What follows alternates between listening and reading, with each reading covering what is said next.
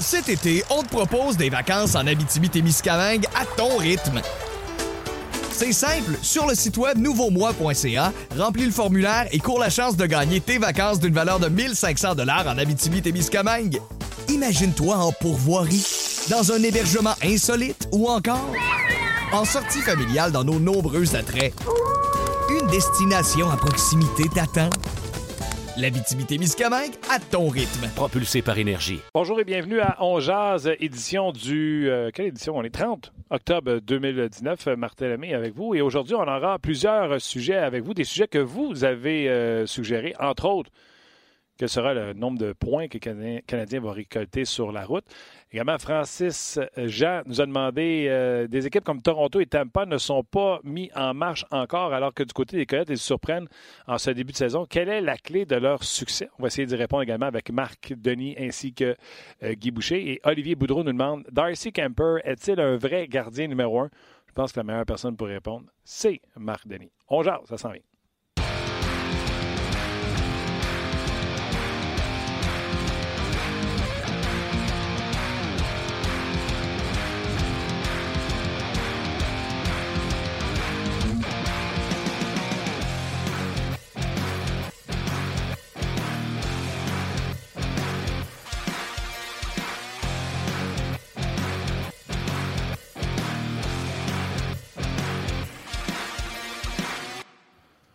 Bonjour et bienvenue à On Jazz, euh, édition du 30 octobre. Luc Danseau, salut. Salut Martin. Ça va bien? Oui, merci toi aussi. Excellent, Good. excellent. Euh, Guy Boucher sera avec nous dans quelques instants. Il va venir nous rejoindre en studio. Vous avez vu, on, on prend une chance. On va faire un tableau comme ça. Puis là, Guy va, quand il va. euh, Comme ça. Comme ça. Comme ça. Ah, ça va être bon comme ça. Puis il va pouvoir faire ses dessins et dire Les gars, il faut que ça aille ici. Il va falloir mimer les gestes pour ceux qui vont nous écouter en audio après Exactement. aussi. Ouais. On va dire à Guy Guy, il faut que tu sois Faut que tu sois, euh, faut, faut t'expliquer. très précis Ouais, pour qu'on comprenne ce qui se passe sur ton tableau. Fait qu'on va essayer ça, le tableau. Euh, on va également avoir un petit coucou avec euh, Mark Griffin en direct de Houston, là où il est impossible de gagner à la maison. Oui. Match numéro 7 de Ce la soir. Série mondiale. On ne veut pas manquer ça euh, ce soir. Pour les fans de baseball, écrivez vos questions. On va les poser à Marc un petit peu plus tard. On fait À une petite show, exception. euh, Oh, on ouais. fait ça souvent. On jase depuis 3-4 ans. Quand il y Super a des, ben ouais, il y a des événements majeurs. Série mondiale, gros combat de boxe, on le fait à, chaque fois. Exact. Et bien sûr, on prend vos commentaires et vos questions euh, à nos euh, intervenants. Entre autres, notre premier intervenant en direct de l'Arizona, Marc Denis. Salut Marc. Hey, salut vous autres, comment ça va? Ça va très bien toi-même? Numéro un. Euh, Marc, euh, tellement de questions à te demander euh, aujourd'hui. Es comme rafraîchissant parce que nous autres, ça fait comme trois jours qu'on fait un show, pas de game. Fait que là, on est en manque de sucre, c'est sûr. Mais la première question, il nous vient d'un auditeur, puis on l'a dit en ouverture de show. Qu'est-ce qui fait le succès des Coyotes de l'Arizona en ce début de saison, alors que des équipes qu'on attendait dans le haut du classement, comme Tampa, Toronto, n'ont pas de succès? Rapidité, gardien de but. Pour l'instant, euh, ils ont euh, ils ont des gardiens qui performent au niveau élite. Euh, Kemper et Ranta sont excellents. Ranta qui est revenu en santé, Kemper qui joue très très bien depuis le début de la saison. En fait, depuis le 1er janvier, il fait partie de l'élite, au même titre que les. écoute, son nom est pas compliqué. Là, quand tu regardes le taux d'efficacité depuis le 1er janvier, c'est Bishop, Price, Vasilevski puis Kemper qui est dans le milieu de tout ça. Matt Murray, je pense aussi qui est là. C'est c'est ça. C'est ce niveau-là qu'il a atteint. Puis, quand je te dis rapidité, c'est deux des équipes les, qui excellent le plus en transition depuis le début de la saison qui s'affrontent ce soir. On n'est pas habitué de dire ça des, euh, des Coyotes de l'Arizona, mais, euh, mais c'est le cas. Ils ont, de- ils ont des joueurs qui jouent de façon très rapide, puis ils ont des jeunes qui ont évolué. Euh, L'évolution, tu sais, on en parle un peu. Je pense que c'est un bon exemple pour, euh, pour le Canadien. Je suis pas en train de comparer le Canadien au, au, euh, au Coyote, mais tu sais, Dvorak est rendu à 23 ans, joue mieux. Schmaltz est rendu à 23 ans, joue mieux. Gardner est à 23 ans, joue mieux. Tu sais, t'as des joueurs qui ont pris la- le, le, le step, en bon français, qui ont amélioré cette équipe-là juste par leur maturité et leur compréhension du jeu. Fait que ce sont les deux éléments là, qui, pour moi, on pourrait dire trois avec l'évolution des jeunes, là, qui euh, le développement qui fait que cette équipe-là connaît un bon début de saison. Et il y avait un paquet de jeunes dans cette équipe-là jadis et on les a échangés, ceux qu'on ne croyait plus. Euh, tu sais, nous, on en a un ici en Max Domi, ça a bien viré pour euh, le Canadien de Montréal. Je pense entre autres à Perlini qui a rechangé d'adresse cette semaine. Tous ces jeunes joueurs qu'on attendait puis qu'ils n'ont pas livré la marchandise ou n'ont pas livré à la hauteur de ce que les Coyotes, eux, voulaient, on les a laissés partir. Ouais, puis c'est peut-être le même sort qui pourrait attendre Christian Fisher, par exemple. C'est des jeunes, mais tu on en avait tellement. On avait un pool de jeunes joueurs Euh, je vais être honnête, là, je fais vraiment beaucoup mes devoirs, tu le sais. C'est le pool de. Je sais qu'à l'attaque, ils sont corrects, ils sont encore corrects pour plusieurs années, mais est-ce qu'à la défense, on a un pool de jeunes joueurs intéressants? Je ne sais pas. Parce que c'est pas une défensive qui est nécessairement jeune, celle des Coyotes.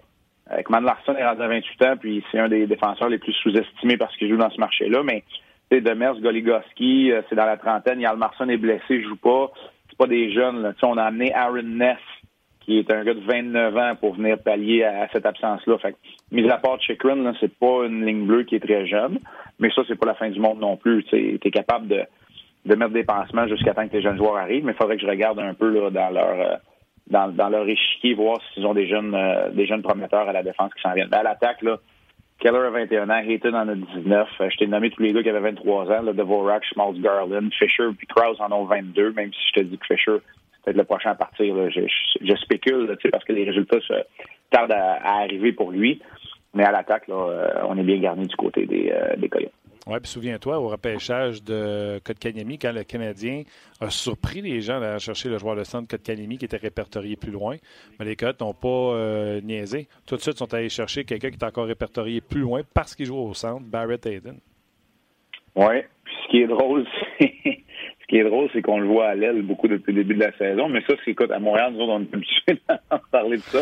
Euh, mais juste un trio. Euh, écoute, c'est une nouvelle ère des troisièmes trios. Là. Schmaltz, Satan et Garland, c'est-tu vraiment le troisième? Ou est-ce que c'est plus les vétérans Grabner, euh, Grabner euh, Stepan et Nostroza? Ou, il y, a vraiment trois trios là, qui, pour moi, euh, peuvent embêter l'adversaire. Puis en même temps, je dis ça, puis du même souffle, je me dis, bah, la bonne nouvelle pour Luke Richardson et Claude Julien, c'est que peu importe lequel des trois premiers trios, tu n'auras pas trois paires de défense que tu vas poser au meilleur trio de l'autre bord. Fait tu roules ton à l'étranger puis tu espères que ça va fonctionner. Mais moi, je m'attends à un bon match, honnêtement. Là, je m'attends à un match euh, quand même assez rapide.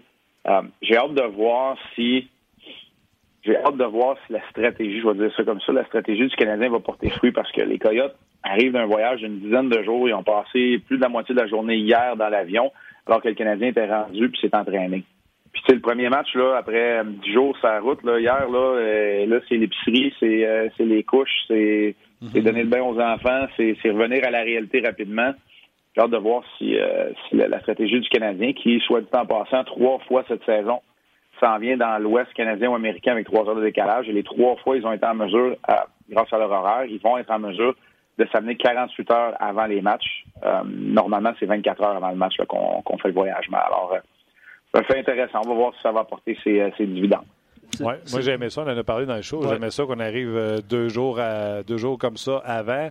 Tu y vois, tu en as déjà parlé, mais tu y vois un plus que les joueurs pour l'adaptation au temps, puis également avoir du temps d'équipe ensemble? Euh, tu sais quoi? Moi, j'ai non, j'ai joué dans l'Ouest toute ma carrière. Là. chaque, soir, chaque soir que tu peux passer dans ton lit, c'est un bonus. Mais pour une équipe qui n'est pas habituée de faire ça, pour une équipe de l'Est, je comprends. Est-ce que sais, moi, personnellement, là, honnêtement, c'est une journée de trop, là. Passer ici, là, euh, moi aussi, je l'aurais passé à la maison, mais moi, le point, c'est que quand tu joues dans l'Ouest tout le temps, tu es toujours sur la route, tu es toujours en décalage horaire. Hmm. Tu veux pas que ton corps s'habitue à ça. C'est-à-dire, tu, tu, le fais le moins possible, tu arrives la veille, puis c'est correct. Mais quand, comme le Canadien, tu viens pour jouer trois matchs en quatre soirs dans, du décalage horaire, ça va être moins pire à Dallas, évidemment, là. ben, c'est correct de venir t'acclimater. Ce que j'ai aimé, par exemple, moi, je l'aurais dit, c'est pas parce qu'on est dans l'Ouest. Ce que j'ai aimé, c'est de profiter du fait que l'horaire n'est pas évident pour les Coyotes pour aller chercher un avantage. C'est clair que c'est un avantage. On a atterri ici, là, puis le match commençait à Buffalo. Euh, c'est ça. Puis j'ai raconté l'histoire sur plusieurs plateformes, mais je vais vous raconter pareil. C'est lundi, donc euh, soir, fin d'après-midi, les autres, jouent à 4 heures, l'heure d'ici. Fait qu'un coup qu'on est rendu à l'hôtel, euh, Pierre et moi, on va aller voir euh, la troisième période. On est comme dans un genre de petit 10-30 là, à Glendale, c'est juste à côté de l'aréna on s'en va dans un restaurant, restaurant bar euh, sportif. Toutes les télévisions sont au match Miami-Pittsburgh de la NFL. Hmm. Tu sais, je veux dire, Miami-Pittsburgh, c'est pas proche de Glendale. Là. Puis je comprends que c'est le football américain, mais il n'y a pas un chrétien qui demande de voir le match. On leur a demandé, ils ont, changé une télévision, puis pourtant, c'est un bon match en tir de barrage. Les Coyotes connaissent tout un début de saison. On est direct à Glendale, à trois, euh, à trois pieds et demi de, de l'aréna. Puis il n'y avait pas un chrétien qui voulait regarder le match des Coyotes. Là. C'est ça. Dans l'anonymat le plus complet qui connaissent un bon début de saison. Et c'est du quoi en plus? C'était un Monday night pourri, deux équipes qu'on se fout carrément. les Dolphins qui tankent, les Steelers qui sont méconnaissables sans Roethlisberger. au moins, ça avait été un bon Monday night. Fait que j'en rajoute une couche par-dessus ce que tu viens de, de, ça dire. Bon, ça a été bon jusqu'au dernier jeu de la, première demi quand Miami a réalisé qu'il était en avant et qu'il pouvait gagner ce match-là. on dit on va, on va blitzer à 8 puis ça va régler le cas. Exact. Non, non, mais tu sais, euh, c'était inintéressant. J'ai mis mes œufs ailleurs. Moi, je ne perdrais pas trois heures à regarder un Monday Night inintéressant de même. Bref, puis le, Canadien, tu sais, c'est une bonne affaire que tu nous racontes. Donc, les Coyotes ont décidé de coucher à Buffalo puis de partir le mardi. Euh, parce qu'en réalité, les deux équipes auraient pu faire le voyage le lundi. Le Canadien, bien sûr, serait arrivé avant, mais les Coyotes ont décidé de voyager le mardi. Oui, on a décidé de voyager le mardi justement à cause de ce match-là. Puis ils sont arrivés du match d'aujourd'hui. Puis ils sont arrivés vers euh, ils sont arrivés vers deux heures hier après-midi. Donc ils se sont pas entraînés. Alors dans un petit peu plus d'une heure, là, ils vont sauter sur la patinoire pour un entraînement complet. Du côté du Canadien, on nous a rien dit encore. Moi, j'ai pas pendant que je vous parle, j'ai pas rien vu passer, mais j'ai comme l'impression que ça va être très optionnel, très facultatif aujourd'hui du côté du, euh, du Canadien. On a eu une bonne journée d'entraînement avant de prendre le vol. On a eu une bonne journée d'entraînement hier aussi avec trois matchs en quatre soirs, dont deux en deux aujourd'hui et demain à Vegas, je pense que ça va être assez tranquille au niveau de, l'entraînement matinal. OK. C'est le fun, pendant que vous parliez, il y a plusieurs questions qui, euh, qui sont apparues sur nos pages. Euh, je reviens sur les Coyotes parce qu'il y a des bonnes questions sur les Coyotes. Euh, entre autres, entre autres Phil Kessel, est-ce que parce qu'il est arrivé en, grande vedette là, à Arizona, puis je pense que sa production offensive, je pense qu'il y a juste six points depuis le début de la saison. Sylvain il se demande est-ce que, est-ce que Phil Kessel aide les Coyotes depuis le début de la saison? C'est une bonne question, puis la réponse c'est oui. Euh, Phil Kessel, bon, par sa, sa présence, là, c'est rendu un vétéran, mais quand je regarde là, les statistiques, là, euh, tu sais que j'aime regarder les statistiques avancées, euh, Luc puis, puis Martin, il se retrouve au premier rang pour le temps de possession en zone offensive, pour les passes complétées dans l'enclave, deuxième derrière Clayton Keller seulement pour les chances de marquer. les entrées de zone en contrôle, c'est Phil Kessel, on pense pas que c'est un gars qui peut bénéficier d'une transition rapide, pourtant il le fait. Il est premier aussi. Alors, tu sais, oui, Vraiment, là, euh, oui. Et l'autre affaire qu'il faut pas oublier, oui, c'est vrai qu'il y a juste six points, mais il y a trois de ces six points, la moitié de ces points, c'est lors du jeu de puissance. Ça peut être un jeu de puissance sur un vétéran comme, euh, comme Phil Kessel aussi. Donc, la réponse, là, à court terme, c'est oui. Il a, en fait, il remplit exactement le mandat pour lequel on est allé le chercher.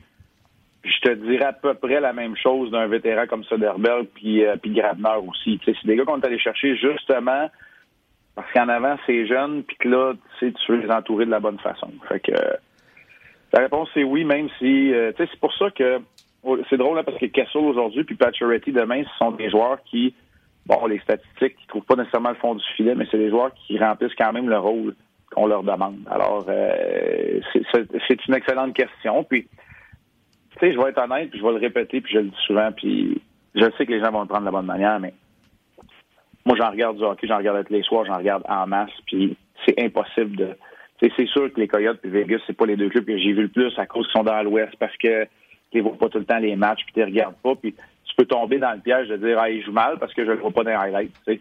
Je le vois pas marquer des buts. Puis c'est facile de tomber là-dedans. J'ai vu un match puis il était, il était à peu près absent. moi, je peux te dire que j'ai regardé la troisième période de euh, Coyotes et Buffalo. Les Coyotes avaient vraiment le dessus. C'est eux autres qui dictaient l'allure de la, de la troisième période. Non, tu as raison. Puis, tu sais, euh, je pense qu'on se dit souvent, on regarde des matchs. J'ai vu des matchs de Vegas cette année, mais j'ai vu zéro de l'Arizona. Je l'ai dit souvent, moi, j'étais un fan de match-up. Et en ce début de saison, peut-être si les Coyotes continuent à gagner, mais il n'y a pas un match-up avec les Coyotes. J'ai fait, oh, celui-là, je me le réserve pour asseoir. C'est pas arrivé ben, encore, sauf que. Oui, vas-y. Mais sais-tu quoi, Martin? Quoi, Martin?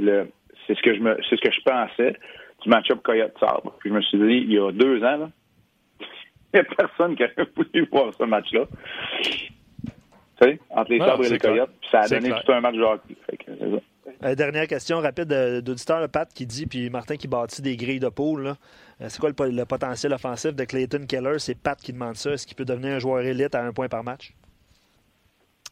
Oui, au niveau du potentiel, je pense que oui. Martin, était meilleur que moi pour les, les, les, les prévisions, là, mais ah, puis, tu sais, Keller, quand il a été repêché, euh, c'est euh, Cheka puis certains recruteurs ailleurs dans l'innocent hockey qui ont voulu faire des parallèles avec Patrick Kane. On parle d'un petit fabricant de jeu exceptionnel. Moi, je pense qu'il n'a pas rejoint son potentiel. Je ne pense pas que c'est dans le style de jeu actuel des Coyotes qu'il va aller rejoindre ce potentiel-là. Mais c'est un joueur de talent. Si tu l'oublies, il va te faire payer avec une passe spectaculaire à Kessel, c'est certain. Mais Je pense pas dans un avenir rapproché qu'on va voir ça, pas de la façon que les Coyotes jouent. Puis, juste pour compléter ce que tu disais, Marc, sur Kessel, les Coyotes défendent bien. Ils ont un gardien de but, une relance rapide. Ils ont besoin que quand ils ont une chance de marquer de l'autre côté, le gars soit capable de la mettre dedans. Et c'est ce que Kessel amène. Mm. C'est ce qu'on lui demande. Ouais, euh, Clayton Keller, c'est ça. C'est un fabricant de jeu. Hein. Mais pour moi, un fabricant de jeu, tu ne suffis pas juste à toi de trouver le fond du filet. quand tu essaies de rejoindre le potentiel, je pense qu'un fabricant de jeu a plus le potentiel d'être un gars d'un point par match qu'un fin marqueur. Mais encore là, je le dis tout le temps, là, moi, je suis très bon pour analyser ce que j'ai devant moi, mais ma boule de cristal, euh, ça fait longtemps qu'elle est au chemin et qu'elle est au recyclage. Fait que je suis pas super bon, mais euh, je me fie à ce que Martin dit. Mais le potentiel, moi, je te dis assurément un potentiel d'un point par match maintenant. Est-ce que ça va arriver en Arizona? Est-ce que ça va arriver cette saison? Je sais pas. OK. Euh, Parle-moi de. Tu vas être obligé, ça s'en vient ton, euh, ton, ton pool des gardiens de but, ton classement? Ben, Martin, il y a 11 matchs de jouer. Il m'en reste encore 8-9. Les choses vont se placer. Oui, mais tu l'as dit, là, Comper, depuis janvier, c'est comme ça. Il y a encore eu le chapeau du coyote à être un game comme Buffalo. Là. Euh, de ce que tu entends parler de Darcy Comper euh, et quelqu'un, euh, si tu peux me retrouver, non soit Tim, c'est Olivier. Olivier, demandait est-ce qu'on peut qualifier aujourd'hui Darcy Comper de gardien de but, de légitime gardien de but numéro un dans la Ligue nationale de hockey? Oui, oh, oui. Il oui, il est rendu là. c'est sûr qu'avec Ranta, ils ont un one-two punch si Ranta est en santé. Je ne serais pas surpris de voir Ranta jouer non plus. Là ce soir, il y a une fiche immaculée de quatre victoires, aucune défaite contre le Canadien. Je n'ai pas encore la confirmation, on va le voir tantôt. Là. Mais oui, oui, oui. Moi, je pense qu'il est maintenant un gardien de but. Tu sais, quand l'échantillon est assez grand, là, tu peux commencer à tu peux commencer à le dire que c'est un, un gars qui, qui est capable d'être gardien de but numéro un. Alors, euh, non, euh, du côté de l'Arizona, on n'a on pas de problème devant le filet. Kemper, c'est un gars avec un bon gabarit, c'est un bon travailleur, c'est un gars qui est capable de voir le jeu, c'est un gars qui reste très calme. Et c'est un gars, moi je le regardais en entrevue après le match sur contre Buffalo, je trouve qu'il y a des allures de Jean-Sébastien Giguère un peu. Je trouve que les expressions un peu, il lui ressemble calme un peu comme lui. Euh, puis j'entends dire que c'est un très bon compétiteur. Je lis la statistique devant moi. Là. Ben Bishop, 936, Darcy Kemper, 933. Depuis le 1er janvier, c'est lui qui a eu le, qui a obtenu le plus de départs, un départ de plus que Carey Price. C'est sûr qu'un Tiranta était blessé, là.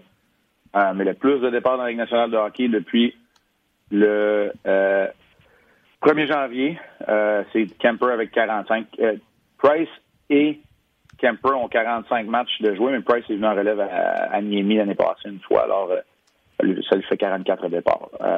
Price est à 924, donc pas très loin derrière Kemper, devant Vasilevski à 923. Fait, les, les, gars que je te nomme, on parle de on parle de gardien de but, de gardien de but établi. Les autres dans la liste des top 7, c'est Leonard, Bennington puis Murray.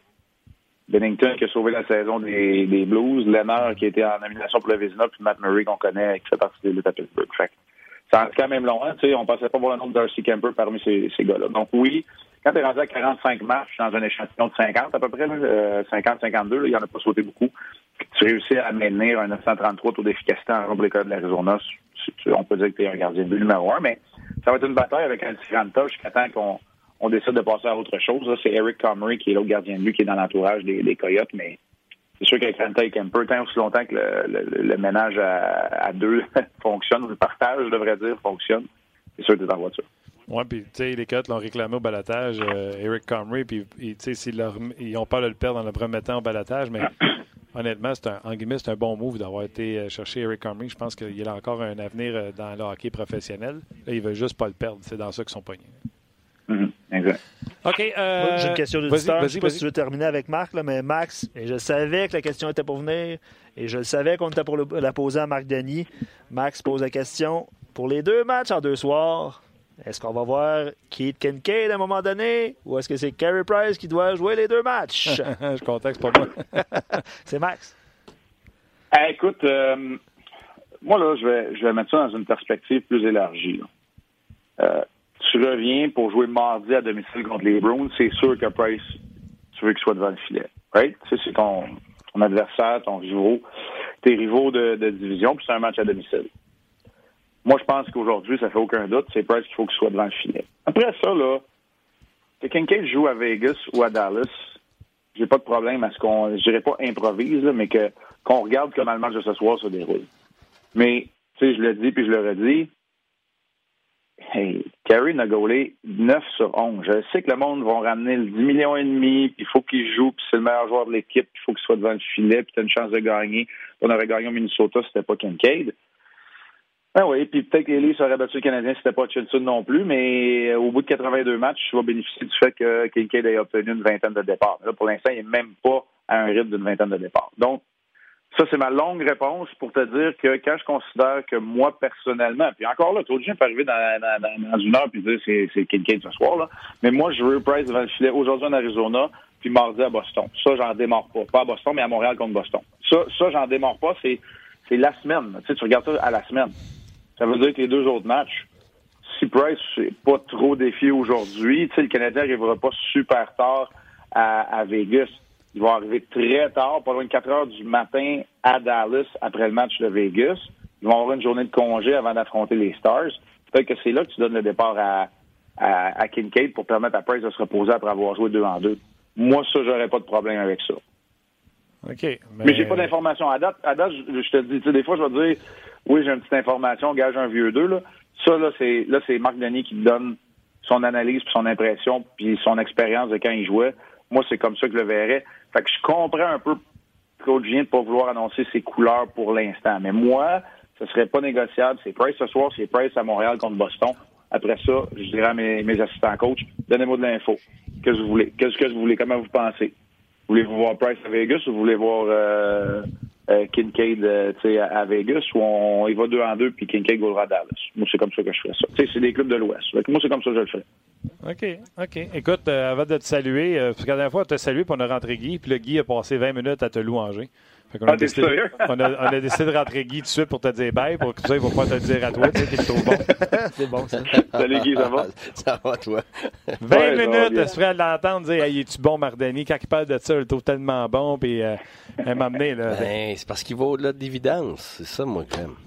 C'est ce que ben, Mardani fait faut pas tomber dans les pièges. Tu sais, honnêtement, là, ma carrière d'analyste, je sais pas combien de temps qu'elle va durer, là, mais tu sais, je veux pas tomber dans le piège. Je veux pas être celui qui regarde les stats, mais il prend des notes, puis qui s'en va à la game, puis ça va être de même. Tu sais, j'essaie de regarder plus loin, puis on peut pas tout voir puis tout savoir. Mais tu sais, il faut que tu regardes du hockey, il faut que tu poses des questions aux bonnes personnes. Puis, tu sais, je vais, je, vais reparler, là, je vais reparler à mon coach à encore parce que Jason Demers, il était à Victo. Je vais y en reparler, puis lui, Yannick, si je me rappelle bien, quand il était à Vito, il a joué contre Connor Garland, qui était à Moncton d'un série, puis qui était le meilleur scoreur de la CHL. Fait je vais lui demander comment ils ont fait le neutraliser. Tu sais, moi, ça va me donner des idées après ça. Tu sais, faut un moment donné que tu ailles un petit peu plus loin que ça, puis je sais qu'il Boucher, c'est un gars qui est comme ça, puis j'aime J'aime ses analyses aussi. C'est toute une acquisition. On va te dire, le RDS n'a pas chômé cet été. C'est une bonne acquisition de coucher. Bonne acquisition. Et à la question que tu posais, je ne sais pas combien de temps ma carrière d'analyse va durer. Elle va durer aussi longtemps que tu n'accepteras pas l'offre de coach de Guy Boucher. Non, non, je suis pas un coach, moi, regarde. tu serais un excellent coach, Marc Denis. All right, buddy, on t'écoute ce soir. C'était à 10 h, par exemple. Oui, c'était à 10 h, puis là, faites pas le saut, il n'y a pas d'avant-match, rien. Euh, regardez votre grille horaire, là, RDS, RDS2, il y a le septième match de la, la Série mondiale aussi. Fait que pas d'avant-match, on va arriver quand la rondelle va tomber sur la patinoire à, à Glendale.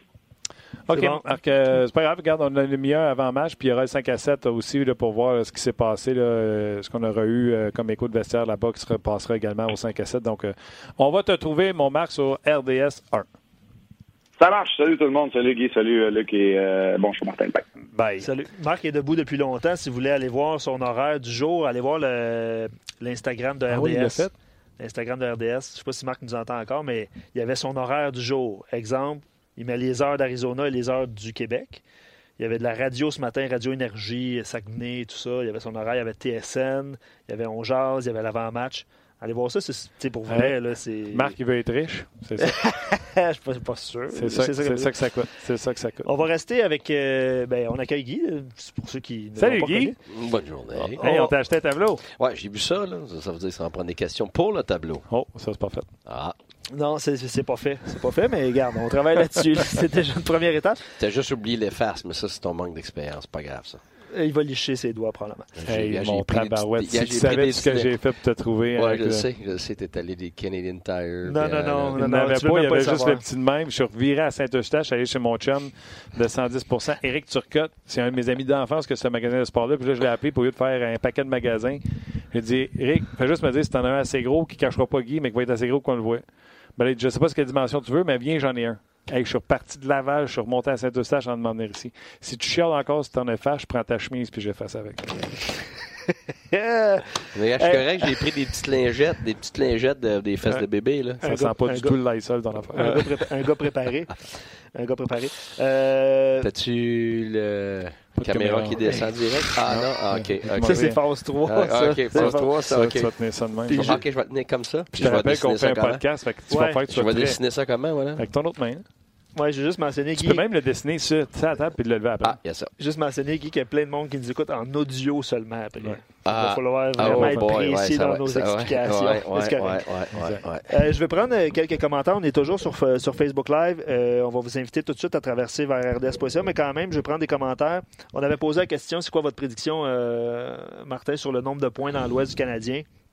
Trois matchs sur la route. euh, ce soir, Arizona, Vegas et euh, Dallas samedi. Euh, Robert dit Je prédis un voyage de 500, 3 points sur 6. Puis lui, il donnerait le filet à Kincaid pour Vegas, de façon à ce que Carey garde le filet ce soir et à Dallas. Mais n'oubliez pas, Marc a dit Boston à Montréal mardi. En tout cas, on C'est verra. un back-to-back, là? J'ai pas, pas Ouais, aujourd'hui, Ce demain, soir. Non, ce mais, soir, non, mais Dallas. Non, non. euh, Dallas samedi, Montréal euh, contre Boston mardi. Euh, je sais pas, tu veux-tu voulais-tu euh, répondre à Robert? Tu veux, Ben, si tu me poses la question, Ouais? non, non, c'est, parce que ça dépend vraiment du gardien de but. C'est- tu sais, le monde pense que c'est le coach qui décide toutes ces affaires-là. C'est pas le même que ça se passe. Mhm. c'est, c'est- Premièrement, j'aime ce que Marc a dit. Tu n'as pas toute l'information pour demain. Fait que t'as beau dire, OK, Kincaid est demain. Carey Price arrive à soir, il y a un shutout, puis il y a eu euh, 14 shots. Tu peux le remettre dans le filet. C'est, ça, là. Mais il arrive à soir, puis euh, il y a 48 shots. Tu l'avais, prévu de jouer son back-to-back. Il va te le dire, lui, garde. euh, non. On jouera pas le back On jouera pas le back-to-back. Par- Pourquoi? Un, parce que t'arrives, tu sais, c'est- même si c'est pas tard, t'arrives quand même le temps, là, tu sais, tous les bagages soient défaits. Il est 2 heures du matin, là. Fait que, euh, non, non, c'est, la gérance, c'est au jour le jour, ça dépend aussi de l'individu. Souvent, t'as, un- t'as un, jeune- maintenant, t'as un jeune backup qui est prêt à pôle pour un bout, là. Lui, il va vouloir le back-to-back, sais, il va vouloir tout ça, là, puis il, a- il a faim, mais lui, il va pas, il va pas dans trois semaines puis dans un mois, lui, là. Le gardien numéro un, lui, il est obligé de, de, de gérer pour sa saison complète. Mhm. Fait que là, tu essayes avec lui de, de, gérer ça avec ton coach des gardiens de but. Puis, il y a souvent des débats. Tu n'es pas toujours tout d'accord. Le coach, lui, il veut toujours son meilleur, il veut toujours son meilleur gardien de but dans, le- dans le filet. Tout le temps. Assurément. Mais le coach des gardiens de but, il est là pour, pour aider le gardien, le protéger.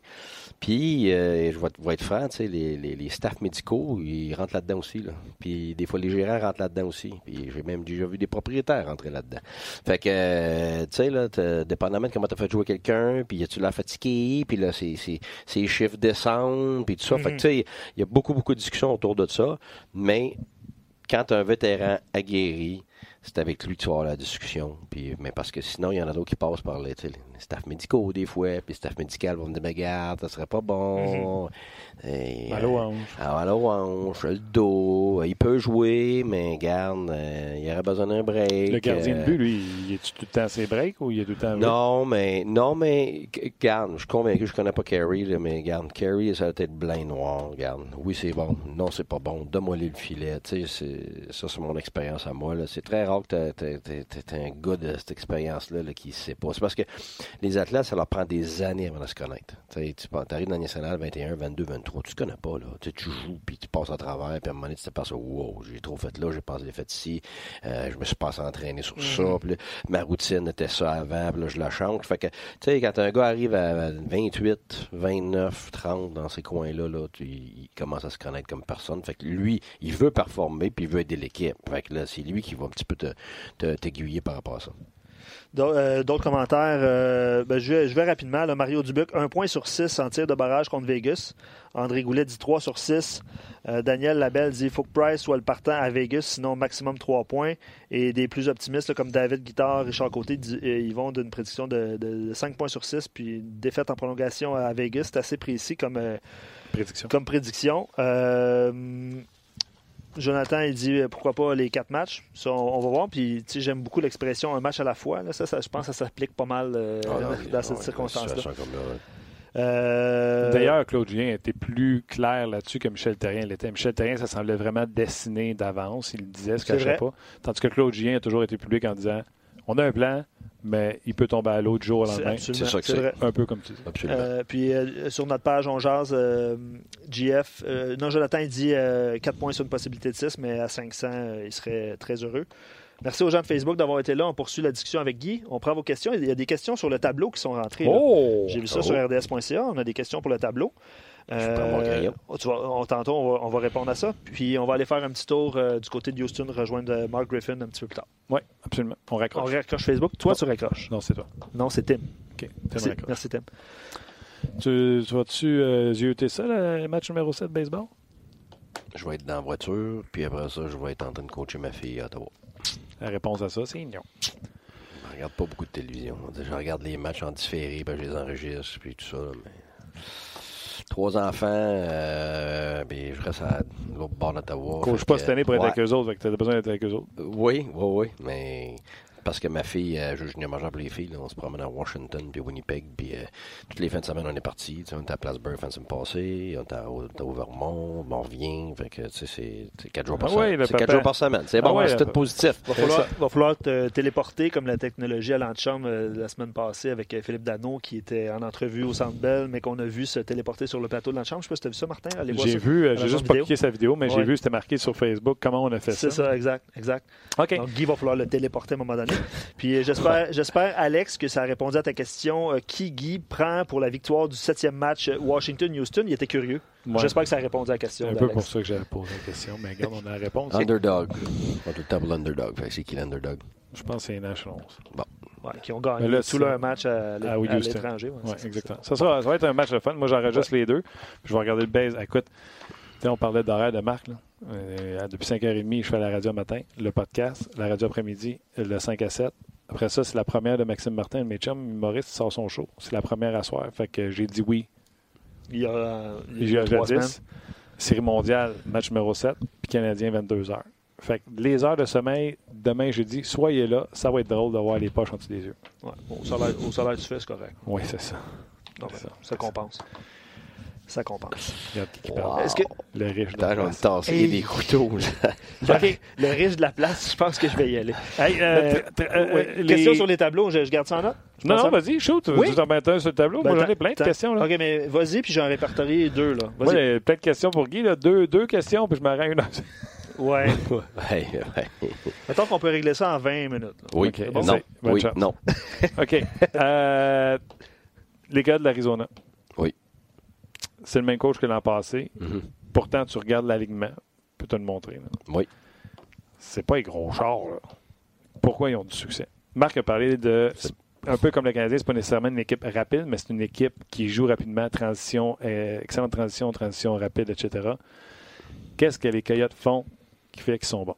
Ben, c'est clair. Premièrement, leurs deux, gardiens de but, il y en a un qui est 9,33, puis neuf- l'autre est 9,22. Tu sais, on parle d'alterner ici à Montréal, ça, là-bas, ils se posent pas de questions. c'est, un flip le 25 cents, puis t'as, ton, t'as le gardien qui va faire la job. Écoute, euh, quand t'as ça, t'es dans tous les matchs. Fait que ça, c'est un. Une autre raison majeure, puis moi, c'est, clair que c'est, ma raison principale, c'est la qualité de leurs défenseurs. C'est la défensive, la, la, je dire, la plus sous-estimée de la Ligue nationale. Euh, quand on jouait contre eux, j'en revenais pas de voir euh, le gap, la gap, l'écart, euh, l'écart défensif. Écoute, ils sont exceptionnels. T'as de la misère à sortir de ta zone. En zone neutre, t'as reçois une rondelle, t'as un défenseur d'en face, t'as pas d'espace, t'as pas de temps. Ce qui fait qu'ils ils sont euh, continuellement en train de ralentir ou d'arrêter l'adversaire avant même que ça commence. Fait qu'ils s'évitent beaucoup de zones défensives. Euh, Il se crée beaucoup de revirements. Fait que, puis avec, fait que peu importe ton offensive, quand tu crées des revirements, euh, tu vas avoir de l'offensive. Puis en plus, tu es, à 200 pieds de ton gardien de but.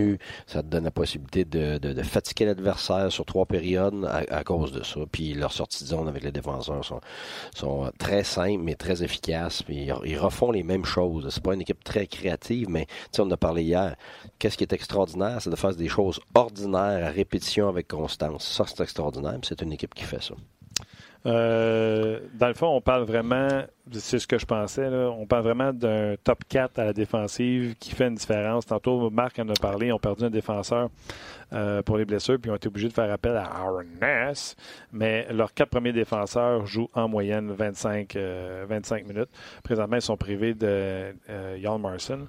Mais si on prend Chikrin, Ekman Larson, Goligoski et Jason Demers, c'est tout 25 minutes. Fait qu'en partant, tu as 50 minutes de jouer. Oui, c'est tous des gars qui sont capables de faire la transition. C'est tous des gars qui sont assez intelligents pour lire le jeu, pour fermer le jeu, tout ça. Fait que c'est, ça a un impact gigantesque. Tu sais, honnêtement, si tu me demandes comment tu commences ton équipe, là, t'es gardien de but, puis pas un. Avant, c'était un plus un backup. C'est plus vrai, ça. C'est plus vrai, ça. C'est un numéro un, puis t'as un backup qui est, qui est un bon backup. Là, tu cherches pour être numéro un. Ouais, qui ambitionne. Exactement, qui ambitionne, qui pousse. Là, idéalement, si t'es en bas de 915, oups, ça commence à pas être assez national, mais euh, 915 et plus de backup backup. Garde, tu as, ces deux choses-là, là, tu commences ton équipe avec ça. Après ça, tu étais top 4 défenseurs, puis après, tu regardes tes centres. Fait que, tu sais, eux autres, euh, oui, probablement au centre, c'est plus, plus faible un peu, mais ils ont, ils ont la base solide. Moi, je prendrais ça n'importe quand, puis après ça, tu bâtis ton offensive. Après, regarde, Vegas l'a montré. Gardien de but, quatre top défenseurs, puis quatre lignes de joueurs qui n'étaient pas supposés des vedettes. ils se sont développés, puis ils ont, Carlson a commencé à faire des buts, tout ça, mais t'es un joueur de quatrième ligne dans l'autre équipe. Là. Puis, tu sais, à Floride, il ne pensait pas que Marchessault viendrait bon comme ça. Il est plus là. Fait que, tu sais, ça a été quatre lignes, un petit peu comme eux autres sont formés, l'Arizona en ce moment, là, de ce que tu me montres là. Euh, ils ont quelques gars avec des noms. Tu sais, euh, Castle a un nom, euh, pas Castle, mais ouais, c'est ça, Castle. Puis, tu sais, le jeune Keller, tout ça, mais c'est beaucoup plus par relais, là, tu sais, une ligne, deux lignes, trois lignes, quatre lignes qui font ensemble que, qui sont capables de, de, de, faire des bonnes choses sur, une base constante. Puis en plus, en désavantage numérique, il y a un gars qui nous a dit qu'il était bon la preuve qu'ils avaient copié ça marchait pas. Tu veux-tu en parler? Tu veux-tu faire des dessins? Eh ben, ben, moi, j'attends une question pour un dessin. OK. Qu'est-ce qu'ils font bien, l'Arizona? C'est Lucky Luke, moi, là. Ouais. Mais il y en a qui veulent qu'on joue au tic-tac-toe. C'est donc le Lucky ouais. Non, mais l'Arizona, l'an passé, était premier en désavantage numérique. Cette année, ils sont 21e. Le Canadien mm -hmm. en arrache son 30e. Fait que eux aussi, puis encore là, l'échantillon est court. On était à peu près à 10-12 matchs dans la nationale de hockey. Fait que je présume que le temps qu'on s'ajuste, ça va revenir. Ça ne veut pas dire que présentement, les Sharks de San Jose, qui sont pourris dans tout, sauf en désavantage numériques, seront premiers à la fin de la saison. Non, ben, non, absolument pas. que c'est long, les saisons. Je sais que tout le monde panique après 10 matchs, 12 matchs, puis tout le monde décide qui va finir où, puis euh, qui est dans puis qui n'est pas. Mais écoute, 82, matchs, c'est long, Simonac. Là. OK. La différence entre euh, soit leur jeu de puissance à eux autres au Coyote, ce que le Canadien fait, ce que toi tu faisais, ce qu'il devrait faire, Comment tu dessinerais ça, toi? Mais un, avantage numérique? Désavantage numérique. Un désam... ben c'est parce que ça dépend de ton, ça dépend de ton staff, là. Tu regarde, euh, je l'ai montré hier à 360. Je suis sûr que tu l'as écouté. Mm-hmm. tu t'es, bon, mais, mais t'avais pas un beau touché. même. écoute, j'ai touché, j'ai touché un peu à ça. On a montré du vidéo. Puis là, je suis en train de préparer des capsules où on va expliquer les différents styles de désavantages numériques. Bon, on le voit-tu comme faut ici? Là, là tu là, évidemment, tu as, ton échec avant en zone offensive, après ça en zone neutre, puis ta ligne bleue. les gens, ils prête pas attention à ça, mais c'est énorme. C'est deux tiers de ton désavantage numérique habituellement. Si tu es capable de tuer ça là, ben. Dégarder en dehors de ouais, Oui, ben oui, mais oui. Puis ta ligne bleue, c'est les meilleures équipes, euh, c'est très dur de rentrer à ligne bleue.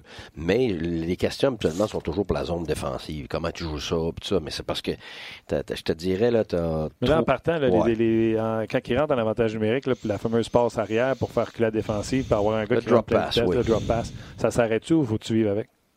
Euh, c'est très, très, très dur à arrêter. Mais c'est parce que ça dépend. Si l'autre équipe le fait, mais qu'elle a des joueurs moyens à l'arrière, euh, c'est sûr que là, tu as plus de chances de les arrêter. Mais si tu vraiment des, des joueurs de, tu sais, mettons, Toronto qui fait une passe à Marner en arrière, ou euh, Pittsburgh, tu vois Crosby monter avec Malkin de l'autre côté, euh, garde, la vérité, là, c'est que tu les arrêtes pas souvent. C'est pas, c'est pas, pas parce que t'as pas de plan, c'est parce que, regarde, t'expliquer, là, je sais pas si on peut le voir ici. Oui, on le ah voit. Ouais. Vas-y, garde-toi. Si on le voit pas, on va le bouger. Bon, OK. Fait que, tu sais, disons que c'est ta zone offensive. Euh, bon, sortie de zone, de l'avantage numérique. Tu as tes, deux, deux, ailiers en haut. Euh, ou, ou première ligne bleue, parce que tu peux les faire faire différentes choses. T'as option A, B, C, mais je veux pas rentrer dans toutes les options, les affaires de base, OK? Fait que ce que tu demandes à ton défenseur, c'est de prendre le plus de glace possible. T'essayes de te rendre à la ligne, à ligne minimum ligne bleue ou la ligne rouge. OK, tu demandes ça. J'aime ça. OK, OK. Pourquoi? Ben parce que ce que ça fait, que ça recule, euh, ça recule la défensive. Ça veut dire que des défenseurs, premièrement, tu stretches- oh, j'ai plus de- j'ai plus de micro. Continue. Il y a quelque chose. euh, il y a quelque chose qui. Ah, une connexion bon, je sais pas, il y a une connexion, j'ai peut-être touché la connexion. OK, alors, euh, parce que tu as des, des, des stretches qu'on appelle, deux gars, des post-up, OK, des gens qui sont stationnés ici à ligne bleue, ce que ça fait, tu pas le choix d'honorer ça avec tes deux défenseurs, tu es d'accord? Ouais. Parce que sinon, c'est un- une passe, ils sont partis en échapper. Euh, alors, ces gars-là sont rendus flat-foot, right? Tu me suis? là? Ouais. Je peux, je Je peux patine pas son style. patinent son pas. Bon, fait que déjà, tu en as dé- déjà deux qui n'ont pas de vitesse pour venir te chercher. Là, après ça, peu importe comment tu vas faire ton désavantage numérique, des fois, tu vas en faire euh, un premier, après ça, tu as un balayage d'un deuxième qui vient. Des fois, c'est un 1-3 flat, ça veut dire que tu mets ton attaquant ici, puis tu mets ton autre attaquant là, qui vont fermer leur gap. Habituellement, tu demandes à tes quatre gars de, de venir fermer l'écart défensif, mais là, tu peux pas. C'est pour ça que tu mets des stretches là. Tu dis, ouais, mais ils bougent pas, ces gars-là. Oui, mais t'as pas le choix de les honorer. Parce que si tu es en avant de ça, puis ils coupent, ils bougent. Ouais. Il est en échappé. Tu me suis? Toujours. OK. Moi, je suis là. Bon, là, ce que ça fait, c'est que, étant donné que tu as ton premier qui va sortir, tu vas avoir de la pression sur lui, mais il, il s'en vient de reculons ou il s'en vient vers son territoire. Tu me suis? De face, ouais. Alors, ce joueur-là aussi vient fermer ce qu'il a fermé. Alors, qu'est-ce qu'on a à partir de ce moment-là? Alors, on peut effacer ça ici, c'est qu'on se retrouve avec quatre joueurs défensifs qui sont arrêtés ou pratiquement arrêtés. Alors, c'est pour ça que tu as les deux joueurs qui viennent de l'arrière, en retrait, et plus la passe est longue, plus ça fonctionne. Plus la passe en retrait est longue. est longue, plus ça fonctionne. pas juste un, un back pass, là, tu laisses la rondelle là. Non, parce que si, regarde, pourquoi ça fonctionne, c'est parce que les autres, là, ils prennent tellement de vitesse en arrière. là.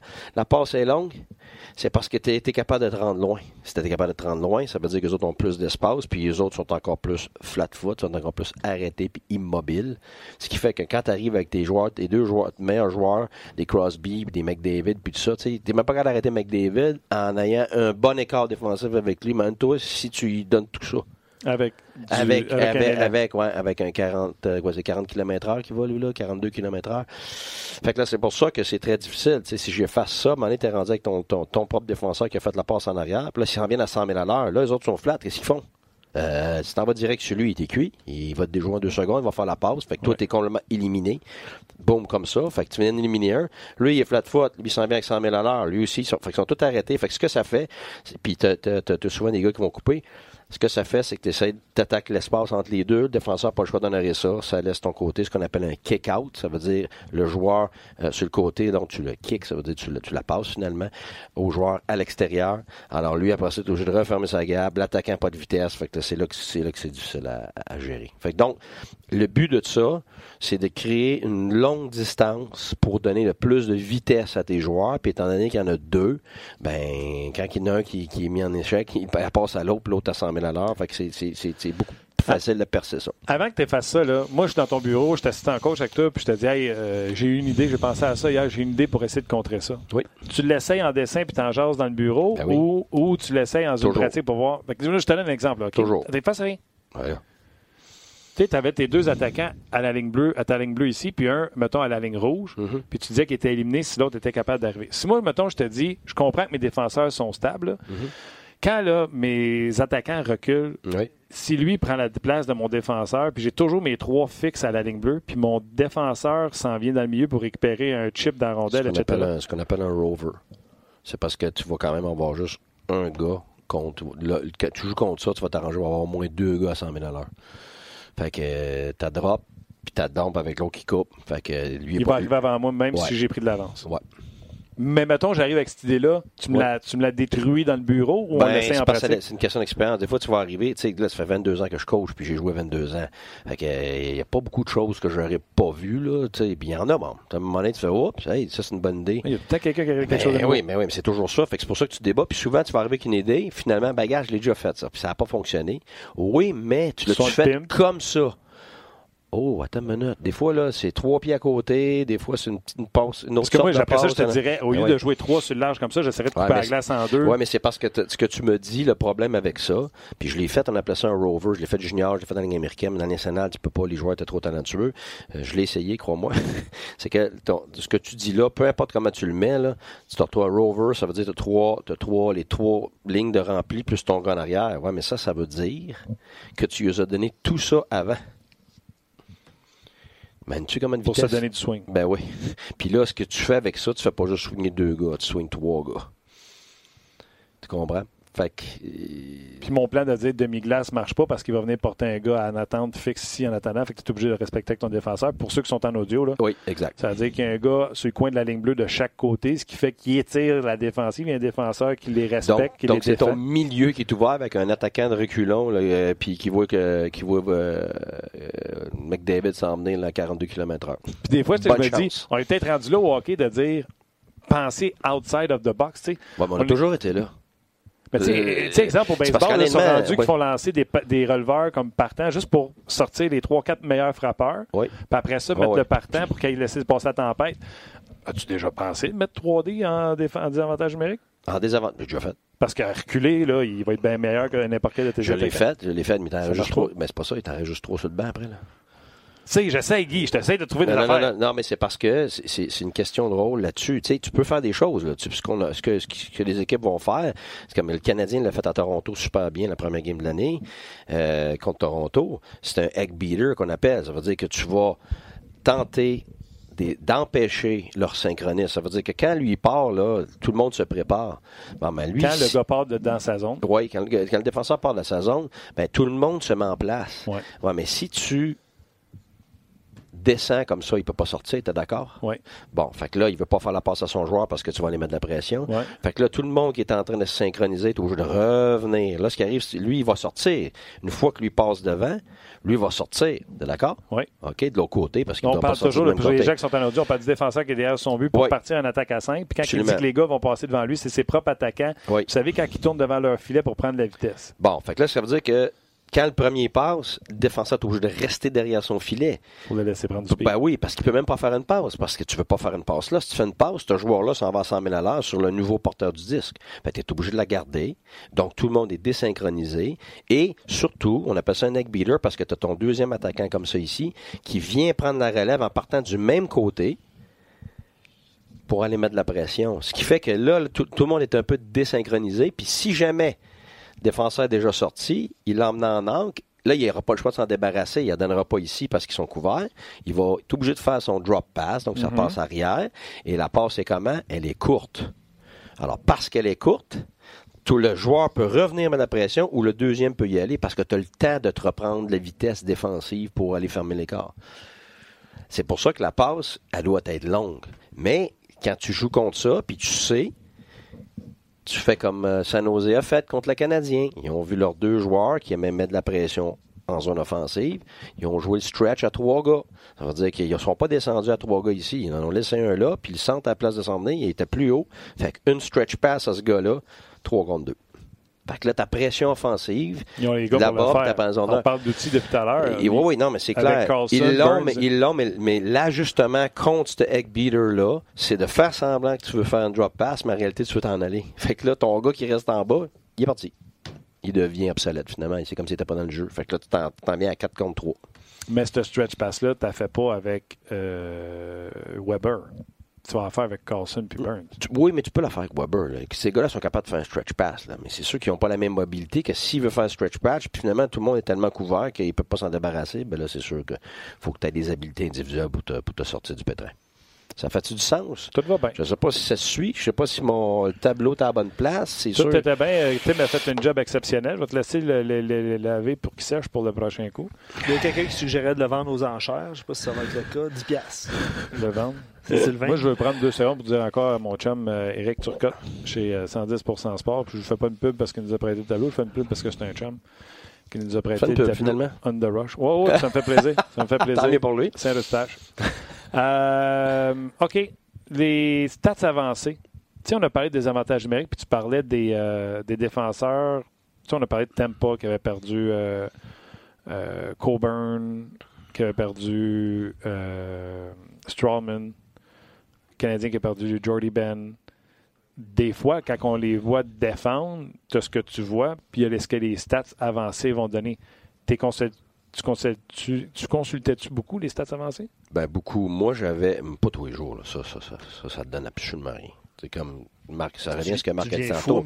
Ouais, puis pas juste ça. Écoute, t'es débordé d'informations. Ça arrive. T'es stats à toi, tes stats de l'équipe, tes stats de la ligue, là, tes stats avancés. Regarde, là, à un moment donné, mon père, mon père c'est un actuaire, mais moi, je n'ai pas été pour être actuaire. Là, à un moment donné, fait que, si tu prends tes décisions juste par rapport à des statistiques, premièrement, tu manques l'essentiel qui est. Mais des fois, tu fais qui est tes décisions par rapport aux intangibles les individus. Arrive tout le temps. Oui, oui, oui, non, ça c'est sûr. de voir s'il n'y a pas une stat qui ça, sûr.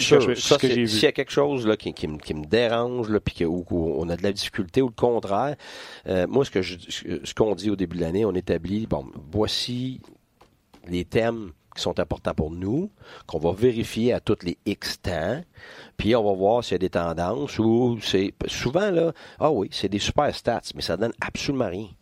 Ça te dit rien. Mm. C'est moyen comme résultat. Ce qu'il faut que tu, faut, faut, ce qu'il faut que tu regardes, c'est une tendance majeure après beaucoup de matchs. Là, ça te donne une, impression réelle de ce que ça vaut, de ce que ton équipe est capable, as-tu des faiblesses dans telle, telle, telle chose. Je vais donner un exemple. Tu, tu parlais des défenseurs quand tu changes de personnel des fois. Bon, la deuxième année à Ottawa, on avait perdu méthode tu dis, OK, c'est juste un gros bonhomme défensif, tu sais, qui avait pas ça fait mal. Ça. Oh, plus que mal. Un complément. Euh, oh, OK. Ouais, tout le monde a parlé du complément avec Carlson, mais c'était beaucoup plus que ça. On va te donner un exemple. On a regardé après ça les chances de marquer. Tu sais, on donnait beaucoup plus de buts. J'ai beaucoup d'autres. On sait qu'on a perdu des joueurs, puis il y avait d'autres facteurs, mais on jouait à la même zone défensive, puis tout ça. Puis la même chose sur le rush. Qu'est-ce qui se passe? Là, on regardait, tout le monde disait, ah, c'est parce que si, ça peut donner plus de lancers de l'enclave. Écoute, puis l'année d'avant, on avait été excellent pour pas donner des lancers de l'enclave. là, on reçoit toutes les équipes de la Ligue, y compris nous autres. Moi, j'avais demandé est-ce qu'il n'y ait pas de nom? Dites-moi pas quelle équipe est laquelle. Je veux juste regarder, puis on va regarder quelles équipes étaient les meilleures défensivement, donnaient le moins de lancers dans l'enclave, bon, tout ça. Fait comme ça, après ça, tu es vraiment capable d'évaluer. C'est une question de personnel, c'est une question de système, bon. Fait que nous autres, on donnait encore moins de lancers de l'enclave que l'année d'avant, parce qu'on avait été excellent. Fait que là, tu dis, ça fait pas de sens. Oui, mais une énorme différence sur les buts qui partaient d'ici. Soit un but direct, soit une passe, soit un rebond, soit. Alors, qu'est-ce que ça te dit? C'est les, pour les gens qui sont en audio, là, c'est les, les buts qui sont marqués à partir du point de mise en jeu jusqu'à la ligne des buts, que ce soit à gauche ou à droite. À droite. Fait que, tu sais, souvent, tu vois, ce que c'est finalement, là, tu vas avoir les buts de l'enclave comme ça. Bon, puis ça ici, là, c'est, la grande, grande majorité des buts dans la Ligue nationale. Ils sont là. Ils sont là, OK? Euh, pas juste parce que c'est de la zone offensive, mais tu sais, c'est un 2 contre 1, la passe va se faire là, le lancer va se faire là, le rebond va se faire là. Bon, tout ça. Fait que ça, ça veut dire qu'il faut que défensivement, tu sois bon là-dedans. OK? Alors, si je fais ça, puis je me dis, OK, il n'y avait pas de différence du côté droit, il n'y avait pas de défense ici, puis il y avait une gigantesque différence ici. À gauche, où se tenait Méthode. Méthode qui jouait X nombre de minutes. C'est parce qu'il faut que tu dises, OK, c'est pas juste que le joueur n'est pas là. C'est qu'il est remplacé par quelqu'un d'autre, là qui n'est pas capable de faire ce, genre, qui va emmener d'autres atouts, mais qui n'est pas capable de faire ce genre de travail-là. Ouais, mais sur, ben c'est ça, mais sur X nombre de minutes, t'imagines-tu la différence? Écoute, j'ai pensé à toi hier. Washington-Toronto. Oui. Et là, tu te souviens, j'ai chialé sur les Capitals qui faisaient juste d'être de moins en moins bon. Niskanen part, on remplace par Radko Goudas. Puis là, j'étais là, voyons donc, on ne l'a pas joué, Radko Goudas, ça n'a pas de sens. Et hier, je le regardais coucher à terre en désavantage numérique contre Toronto, faire la pieuvre. Il est plus neuf présentement, Goudas, avec les Capitals. John Carlson, qui explose tout le monde en statistique avancée, en statistique offensive, vous êtes d'accord? Oui. T'as plus 7. Et là, je regardais Carl Goudas coucher à terre en désavantage numérique. Puis là, j'ai fait eux, quand ils ont signé Goudas, ils n'ont pas pensé à Martel qui disait Ouais, on Ligue nationale, on est rendu aux gars qui transportent la rondelle, les gars mobiles. Eux autres, ils ont dû dire J'ai pas la statistique, là, tu peux regarder le désavantage numérique des Capitals ouais. l'an passé. Là. Eux autres, ils ont dû dire Nous, on a besoin d'un défenseur pour s'améliorer en désavantage numérique. Et ils ont mis l'argent sur la table pour Radko Gudis. Puis honnêtement, tu as raison. Les, les, les, gérants, les organisations vont utiliser beaucoup les statistiques avancées pour des joueurs, ça c'est certain. Parce que là, ça te donne. Ce que ça fait, ça te dicte pas ce que tu dois faire, puis c'est un portrait parfait. Là. Ça te donne. C'est une autre sorte d'information qui t'aide dans le portrait global des informations que tu as quand tu regardes un joueur. après ça, tu demandes à, ton coach, et ça arrivait tout le temps, qui Guy, j'ai peut-être la possibilité de chercher tel gars. Tu me checker ces clips-là, voir, tu l'aimes-tu, tu l'aimes pas, oui, non, pourquoi, ça fait dessus, puis bang, bang, bang, bang, bang. Fait que tu sais, tu regardes 5-6 games, OK. Là, tu dis, OK, comment ça se fait que ça fonctionne pas? Tu regardes des matchs de lui l'année d'avant. Là, tu regardes, oh, tu dis quoi? je vois qu'il y a une différence dans son jeu, peut-être telle raison. Est-ce que nous autres, on est capable de ramener ça? Est-ce que, c'est des grosses, grosses évaluations, mais ça commence avec les recruteurs, là. Euh, tu as les recruteurs professionnels, puis les recruteurs amateurs. Puis les recruteurs professionnels, ben, ils se promènent, puis c'est eux autres, qui sont la, la, base de données, finalement, pour ces individus-là. Mais tu sais, de ce qu'on appelle en anglais des checks and balances, un peu, là. C'est que tu as toutes sortes de paliers qui vérifient pour tel joueur. Mais tu as aussi, après ça, quel genre d'individu il est. Est-ce qu'il va fitter dans ta chambre? tu sais? Que c'est un cancer tu veux pas ça chez vous, mais si tu sais que c'est pas seulement un cancer, mais que ouais, ben, t'as une chambre très forte, puis que ce gars-là, c'était pas nécessairement un, cancer total, mais c'était un, un gars qui avait manqué de maturité pour certaines choses. Tu juges que ta chambre, tu sais, comme mettons, euh, donner un exemple à Pittsburgh. sais, moi, je connais Sydney, mais regarde, il n'y a rien qui va passer, là. Fait que, tu, tu, vas, tu vas pouvoir mais tu peux pas nommer plein. Tu sais, les gens, ah, lui a du talent, on va le chercher, lui a du talent. Ouais, mais tu sais que c'est tous des, tu sais, sans nommer de nom, c'est tous des gars qui sont des high maintenance, c'est des gars qui, qui demandent énormément de temps, qui influencent négativement les autres. OK, tu peux en avoir un comme ça, là, si tu es très fort dans ta chambre, mais quand tu commences à avoir deux, puis trois, là, t'as plus de chambre depuis culture d'équipe. Puis toi, le coach, là, il passe son temps à, s'asseoir avec ces gars-là. Puis, fait que toute ton énergie, à la place de passer à ceux qui le méritent, tu le passes sur ça. J'ai eu plein de questions souvent. Comment ça se fait que tel gars, il se fait échanger tout le temps? Il est tellement bon. J'adore ça le voir jouer. Ah, mais posez-vous des questions. À regarder en arrière de l'évidence, à regarder en arrière de la statistique.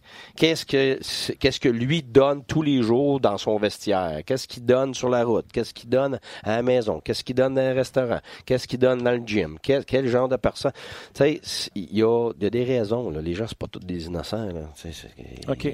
Dernière question, j'avais euh, pour toi, on en a parlé tout à l'heure dans le char. Euh, les games à 10 heures pour mhm. l'équipe de l'Est les joueurs ou toi comme coach, essaies-tu de faire quelque chose de différent pour qu'ils arrivent avec de l'énergie à 10 heures? Ben, tu veux, mais en bout de ligne, avec le temps, tu t'aperçois que les gars, ils veulent être capables de gérer individuellement. Tu es des juniors, tu, gères ça exactement comme tu veux, puis peu importe si tu aimes ça ou non, garde, c'est de même que ça va être. Puis parce que tu sais que c'est la meilleure façon, chez les professionnels, c'est pas comme ça. C'est parce que, à moins que tu aies une équipe bien jeune, puis que tu pas vraiment de. de mais que tu des vétérans qui fait X nombre d'années, qui, qui, gèrent bien, ben, eux autres, ils se donnent la responsabilité de le gérer pour eux-mêmes et d'aider les autres. Euh, ben, oui, mais tu sais, il y a des discussions des fois, tu sais. Écoutez, gars, je comprends ce qu'on est, là, ça, mais garde. Euh, oui, c'est parce qu'on est dans, notre situation en ce moment, c'est dur, faites attention, tu sais. Puis, tu sais, il y a les médias sociaux aussi, là. Tu sais, moi, je me rappelle, j'étais dans la ligne américaine. Puis, tu sais, j'étais juste ligne américaine, là. Puis, on était à San Antonio. Puis, on était assis avec le staff. Euh, à 10h30 à peu près du soir. On mangeait un restaurant, euh, même pas un restaurant bar, là, juste un restaurant qui avait un bar sur le côté, là, mais c'était pas un gros happening. Puis c'était à deux pas de l'hôtel. Puis on mangeait tout ça, puis il y a des gens qui m'ont reconnu. Hey, vas-tu prendre une photo, puis tout. Moi, j'ai pas pensé à ça. J'avais, une bière dans mes mains, puis tout. J'ai pris photo, puis il y avait une fille, deux gars avec ça, puis tout. Fait que là, à un moment donné, on sort cette photo-là, puis le lendemain, regardez ce que le futur coach Canadien fait à 3 h du matin dans un bar. Ben là, tu me niaises, là. peut-être, il était 10h30. Ben oui, j'ai rien fait. Non, mais j'ai rien fait, c'est juste pour te montrer que, ces joueurs-là sont sujets à ça maintenant, là. Fait qu'ils sont, sont, beaucoup, ils, prennent beaucoup plus de précautions qu'avant. C'est pas comme c'était. Tu sais, on a entendu des histoires avant, là. Euh, c'est pas, mm. c'est pas comme c'était. Les joueurs... Mais pour qu'il y ait de l'énergie à 22 h il n'y a pas un régime de banane, il a pas. Non, non, non, Regarde, la vérité, là, euh, peu importe ce que tu fais, toi, tu as déjà été en Europe. Oui. Bon, tu fais ton 6 heures d'avion, là, garde, t'auras beau manger euh, ce que tu veux, puis essayer de dormir ici, puis là, le garde, ton corps va se lever quand il va se lever, il est habitué, il est pas habitué. sais, quand tu t'en vas là-bas, le problème, c'est que tu as un décalage horaire. Puis c'est prouvé qu'à chaque heure de décalage horaire, ça te prend une journée ah pour récupérer de ça. Ben ça veut dire que si t'en vas là-bas, Euh, puis ça prend, c'est un 3 heures de décalage, peu importe où ils sont, là, dans les nationales, mais c'est un 3 heures de décalage. Ça veut dire que ton corps, vraiment, il aurait besoin de 3 jours pour s'habituer, pour être normal comme d'habitude là-bas. Ça n'arrivera pas, t'as pas ça, t'as jamais ça, t'as pas là trois jours en avance, mais au moins les équipes, ils essayent quand ils sont capables, comme le Canadien l'a fait, d'arriver une journée en avance. Ben, t'as au moins gagné une journée. Si c'est pas pour le premier match, ben, au moins tu l'as gagné, tu l'as gagné ta journée pour l'autre match d'après. Parce que lundi, c'est ça. Ils sont arrivés lundi 4 heures, fait que euh, lundi, mardi, mercredi devrait être pas. Avec l'équipe Canada, tu sais ce qu'on faisait? On se pétait, mettons, euh, on se rendait en Biélorussie, on se tapait 8 h, 9 h, puis t'arrivais là-bas, puis écoute, brûlé, t'as pas dormi, t'as passé une journée debout finalement, là, quand tu regardes les heures, parce que tu pars le soir. Fait que, euh, on arrive là-bas, première chose, on pack le stock, puis on s'en va à l'aréna pour on pratique. Écoute, là, tu, te sens tellement pas bien, là. Mais ils ont découvert que c'était la meilleure façon. Pourquoi? Parce que tu vas fatiguer ton corps. Pour que ce soir-là, tu es tellement brûlé que, garde, tu dors, ça te donne le plus de chances possible. Puis encore là, souvent, regarde, tu vas dormir 4 heures, 5 heures ce soir-là. Fait que, tu sais, t'es scrap, là, le lendemain. On va tester ta théorie du 1 heure par euh, 1 heure de décalage horaire. On le fait de temps en temps à On Jazz. On sait qu'on est un podcast de hockey. Ben, des événements comme la Série mondiale, le Super Bowl ou même un combat de boxe important, on fait toujours une encoche à programmation. Puis c'est le fun de la faire avec Marc Griffin. Salut Marc. Hey, salut. Ben, ça va combien de temps ça t'a pris de te remettre là, Houston? Là? ah, une heure. Une, journée. Une, journée, c'était fait. ta compagnie de Guy Boucher puis de Luc Dansereau. Marc, première affaire, là, moi, je vous ai regardé au complet hier. ça a fini pas loin de minuit, cette affaire-là. Je suis content. C'est une série mondiale exceptionnelle. Caroline, le match a commencé à 8. Tu peux pas faire leur dire d'accélérer? Ben, honnêtement, hier, ça a été pas si pire. C'est à 3h30, la game, parce qu'on en a eu des, pas mal plus longs. Mais le problème dans tout ça, les gars, c'est le réseau Fox. En fait, c'est le réseau Fox qui décide de l'heure. Tu sais, les gens tapent sur le baseball majeur, mais Fox paye tellement d'argent pour évidemment avoir l'exclusivité de, ces matchs de série mondiale-là, ben que eux décident à quelle heure ça commence. Puis eux, c'est 20 heures, puis c'est de valeur parce que tu regardes même au, même au cours du dernier week-end, les matchs présentés à Washington, ça aurait été quoi de présenter un match, exemple, euh, même en fin d'après-midi, samedi, ou à la limite, tu Fox a aussi les droits du football de la NFL. Alors, eux autres, ils ne tireront pas dans le pied. Ils veulent un match le dimanche soir. Ils veulent pas un match en après-midi le dimanche. Alors, c'est toujours une question d'argent, malheureusement, dans, ce cas-ci. Et c'est pour ça que les matchs euh, commencent à 20 heures, puis là, on étire ça tard, euh, tard en soirée. Moi, je peux tout le temps te dire, parce que, tu sais, avec la job qu'on fait, Marc, on enregistre, j'enregistre tout. Euh, les pauses, c'est plus deux minutes. Dans série mondiale, c'est du 3-4 facile. Puis Verlander, entre chaque pitch, prenait au-dessus de 30 secondes la tabarnouche. Ben, t'as raison de dire que les pauses sont longues parce que, écoute, au baseball, là, fais le calcul, là, euh, t'as, 18 demi-manches. Euh, fait que si, si chaque demi-manche, t'as une pause de 3 minutes, ben, fais le calcul, ça commence à faire long, là. Alors, si les pauses étaient de 1,45, euh, ben, déjà, tu couperais ton match, tu sais, la durée du match d'une vingtaine de minutes en partant. Donc, euh, ça aussi, ça, ça a un effet. J'espère qu'éventuellement, ben, comme dans bien des sports, que la publicité va faire en sorte que on va pouvoir mettre un peu de pub durant euh, en des lancers justement pour qu'on puisse couper les euh, les trois minutes, trois minutes, trois minutes et demie qui, qui se passent présentement entre les manches. Ça fait une énorme différence. Et tu as raison de mentionner Verlander, mais en fait, le pire, c'est Zach Greinke qui lance ce soir. Zach Greinke, c'est un des pires lanceurs qui prend son temps entre chaque tir. c'est plate parce que ce sont des vétérans qui vont quitter le baseball, mais j'ose espérer que la nouvelle génération de joueurs... Tu sais, moi, j'aurais toujours espéré qu'on on mette pas de règles, qu'on mette pas un cadran là, au tableau, puis tu as 20 secondes entre les tirs. J'aimerais que les joueurs s'éduquent eux-mêmes, si tu ben veux, se prennent en main eux-mêmes pour dire, OK, garde. Puis de toute façon, en tant que joueur, euh, moi, là, j'ai carrément préféré, évidemment, un gars qui a un bon rythme, qui lance des prises, oui, mais qui a un bon rythme. Tu sais, derrière, là, en défense, là, t'es toujours prêt. Mais là, le gars qui prend 25, 30, 35 secondes, même tu te retrouves ses talons, puis la seule balle que tu as du match, ben c'est en septième, puis tu as été ses talons toute la game parce que c'est long, ben ça devient fatiguant un peu. Là. Ah, moi, je pense que tu as raison. Verlander, personne ne s'est vu, prenait 23 secondes. Surtout qu'il y avait un gars, c'est pas, j'étais plus que 30 secondes. Une publicité pendant qu'il se mouche en chevreuil, dire euh, Verlander qui se mouche en chevreuil, une présentation de ça, aurait été excellent. OK, parlons du match parce que honnêtement, c'était un bon match. J'adorais ça. Ça commence en première manche et je dis Dieu merci. Les Nationals ont compris que c'est pas en jouant au gros bras avec les Astros qui vont gagner. Le petit baseball, le coup sûr à l'avant-champ, l'amorti sacrifice, thank God. Et Randon qui décide d'aller à l'opposé du shift. il s'en va, il donne le trou puis il est allé là. Ça produit le premier point. Très important, je me suis dit, bon, les Nationals ont compris que c'est avec le petit baseball qu'ils vont gagner. Bon, exact. Et c'est faut arrêter de toujours penser, oui, il y a des circulières, ça a été important, mais à un moment donné, c'est pas juste de cette façon-là que tu vas les produire. Moi, j'ai trouvé ça hyper brillant de la part des Nationals. J'espère que tout ça été planifié. Tout ça commence évidemment par le premier frappeur. On, on l'entend souvent, mais lorsque tu as des ennuis au, bâton en, équipe, ça commence par tes deux premiers frappeurs. Qu'est-ce qu'ils font? Est-ce qu'ils sentent sur les buts? Parce que si Randon et Soto sont constamment au bâton, sans courant sur les sentiers, ben, qu'est-ce que tu veux? Ils sont dangereux, mais pas tant. Mais là, ce que des gars s'y bu, ben, à un moment donné, ça va faire mal. Regarde Randon hier, euh, quatre points produits, euh, circuit, puis double, puis euh, il y avait des gars s'y bu, puis ça a créé ça a créé cette euh, ça a créé beaucoup d'actions sur les sentiers, ça a créé des opportunités éventuellement du côté de Washington. Alors, il n'y a pas de secret.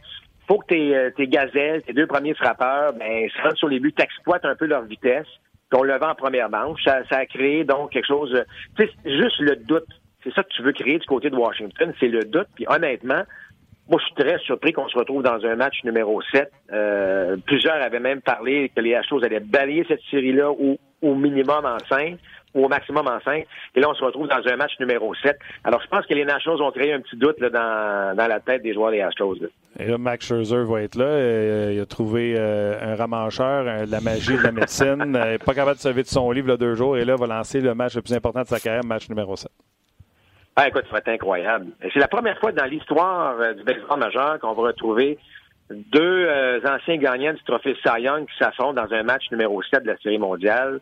Euh, ça va être extraordinaire. Deux vétérans, deux gars qui, évidemment, dans le cas de Granky, un petit peu plus âgés, là, mais c'est des deux gars qui en ont donné beaucoup au baseball et là qui s'affrontent, écoute, dans leur plus grand départ de leur carrière. C'est extraordinaire. Ça met la table vraiment à un superbe match ultime faut le dire, on était déçus dans cette série mondiale-là. On s'attendait à beaucoup.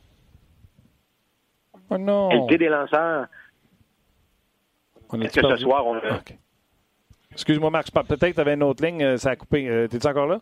Oui, oui, je suis là. Oui. OK, vas-y, vas-y. On t'a perdu deux petites minutes. OK, non, ce que je voulais dire, c'est que dans cette série-là, on était un peu déçus. Euh, en, raison de la qualité des lanceurs partants, on s'attendait à plus de duels de lanceurs. Mais là, peut-être que ce soir, on aura ce duel de lanceurs tant attendu. J'ai bien hâte de voir comment euh, ça, va, ça va se dérouler. Mais il y a plusieurs qui pensent du côté des Nationals en raison, évidemment, de Max Scherzer, compte tenu que Granky a été bon avec les Astros, mais loin d'être dominant. Euh, puis en plus, le stage Amy, moi j'ai adoré que Bregman, ben pas quand Bregman a décidé d'amener son bâton au premier but sur le coup de circuit, ça prend un gars de talent pour être capable de la sacrer l'autre bord après puis de dire Moi, avec, je vais amener mon bâton au premier but. Je sais là, que les puristes n'ont pas aimé ça, mais. Ah, c'était de toute beauté. Honnêtement, là, de répliquer de cette façon-là, moi, j'ai trouvé ça extraordinaire de la part de, de Juan Soto. J'ai trouvé, par contre, ça triste que Bregman s'est excusé après le match. Bregman s'est excusé après le match. Il dit, ouais, il dit, écoute, j'ai été, euh, tu sais, sur le coup de l'émotion, euh, coup de circuit, série mondiale, match numéro 6 à domicile. Je, je, sais pas ce que j'ai pensé. Puis, à moment je me retrouve avec le bâton en contenant le premier but. J'ai essayé de le donner à mon coach. Hey, excuse-toi pas. Barouette, le sport, c'est de l'émotion. C'est un match euh, numéro 6, tu à domicile, tu viens de frapper un circuit. Je veux dire, moi, je, suis tanné d'avoir. T'es quoi? T'es pas supposé d'avoir un bad flip. T'es pas supposé maintenant de, de garder ton bâton. Tu donne un spectacle. Moi, j'ai, moi, j'ai trouvé ça magnifique. La réplique de Soto était extraordinaire. Tu c'était de bonne guerre. Euh, deux circuits, chacun donnait les devants à son équipe.